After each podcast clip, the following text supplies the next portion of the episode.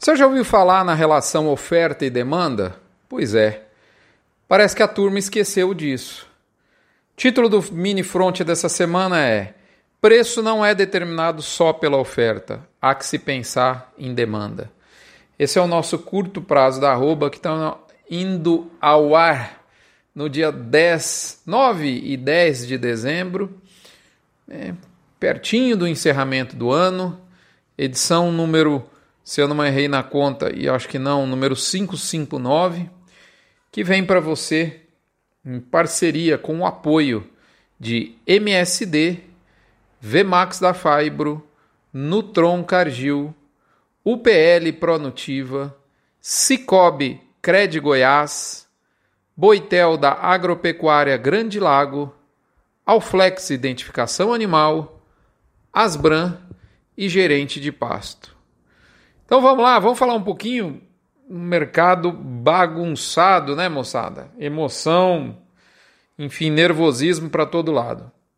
É, se a gente for observar o que está acontecendo ao longo dessa semana, Primeira semana cheia de outubro, de desculpa, outubro não, de dezembro, é, na verdade é o desenrolar do que a gente tinha discutido aqui no último episódio. Né? A alta da arroba de novembro foi de fato interrompida e o recuo de preços começou, de forma da forma que é mais comum começar, ou seja, de maneira mais agressiva na bolsa e de maneira ainda nebulosa no mercado físico. Não é demais dizer que a partir de meados dessa semana que está se encerrando, o boi ficou sem referência definida. Vamos dar uma clareada? Eu, só um parênteses, moçada, eu estou gravando esse podcast e esse mini front um pouquinho antes, na quinta-feira, no dia 10, no dia 9, desculpe, porque é, eu vou com o meu filho para São Paulo, para Piracicaba, para ele fazer o vestibular da FUVEST.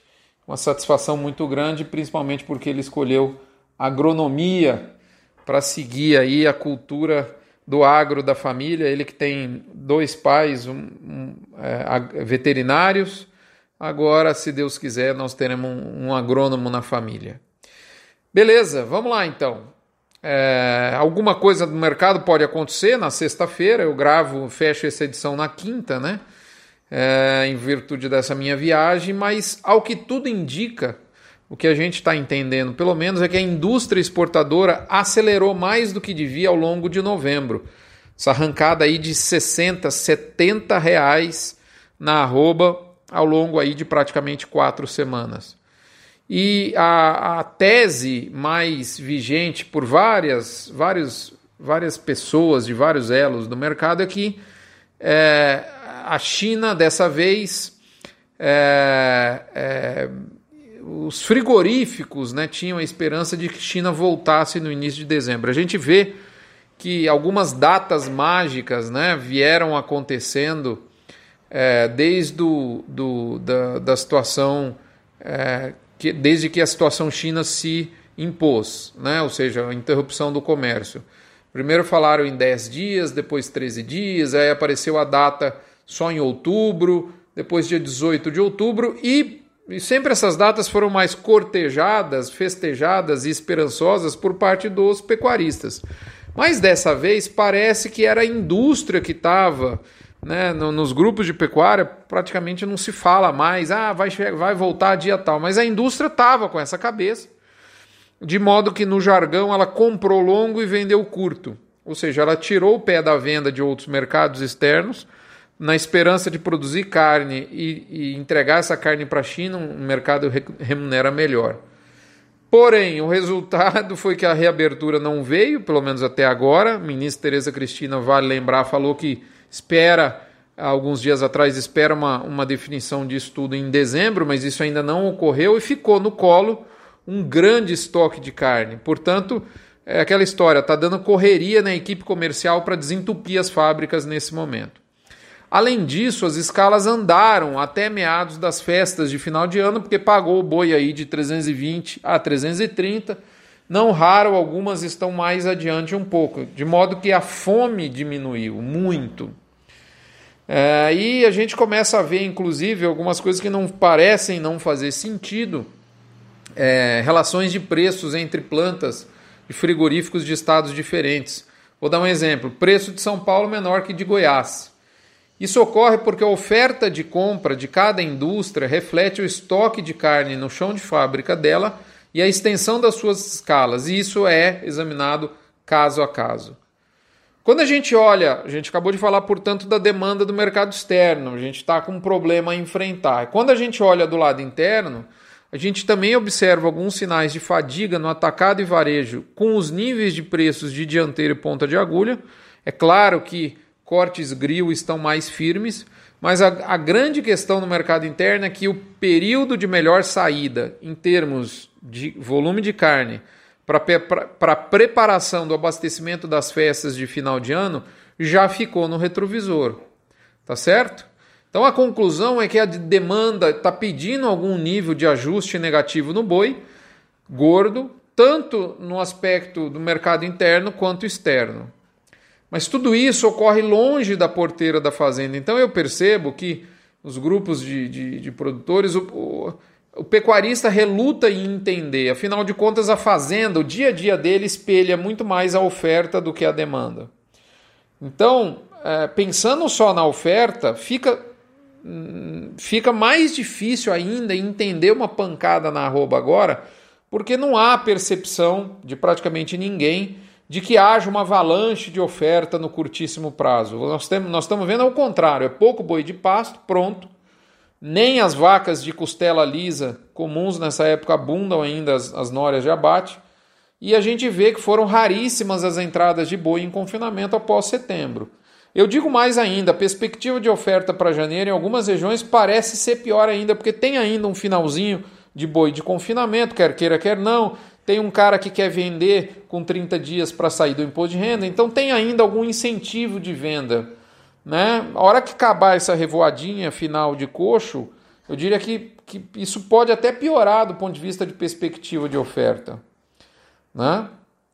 É, eu, eu entendo, para corroborar a dificuldade de entendimento no mercado, que haverá muitas informações discrepantes nos próximos dias. É, é, o motivo é que a acelerada excessiva foi das grandes indústrias, logo são elas que estão na dianteira da tentativa de correção da arroba. Os frigoríficos menores, esses seguem mais lineares nas suas ofertas. Então a gente vê, às vezes, o grande refugando um lote de boi e o pequeno indo lá e compra. E outra coisa também interessante, de maneira rápida eu vou tocar aqui, contrariando a expectativa da maioria, a reposição começa a aparecer com relatos de relaxamento de preços. Isso começou há mais ou menos uma semana, mas se intensificou nos últimos dias. Aquela ideia de comprar um gado e amansar o, leão do imposto de renda esbarra na dificuldade com pasto que muitos estão tendo.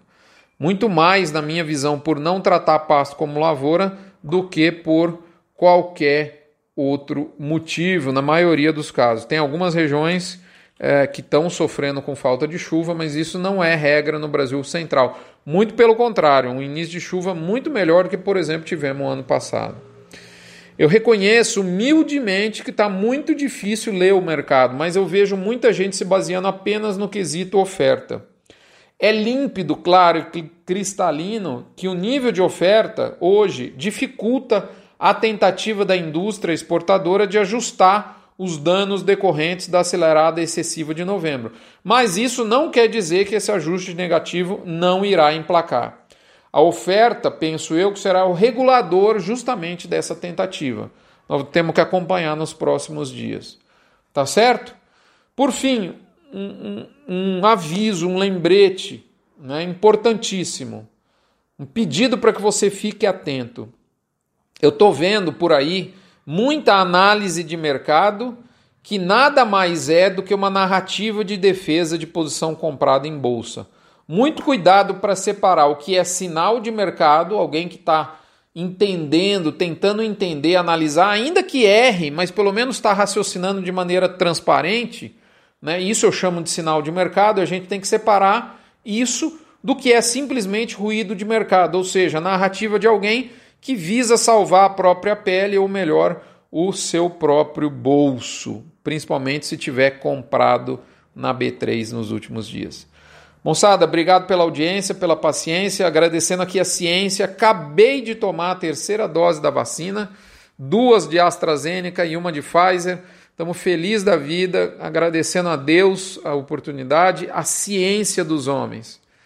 Um abraço, recomendo a todos, sem exceção, dentro dos limites de faixa etária liberados pela Anvisa, pelo Ministério da Saúde, a vacinação para que a gente consiga vencer finalmente essa pandemia. É isso, um abraço, muito obrigado. Não se esqueçam da campanha do Agro contra o Câncer, doando um real por cabeça batida ao Hospital de Amor. Você não esvazia seu bolso e, ao mesmo tempo, enche de fé, chance de cura e esperança alguém que precisa muito e que está agora num leito de hospital de amor. Um abraço, até a próxima semana. Fiquem com Deus, saúde.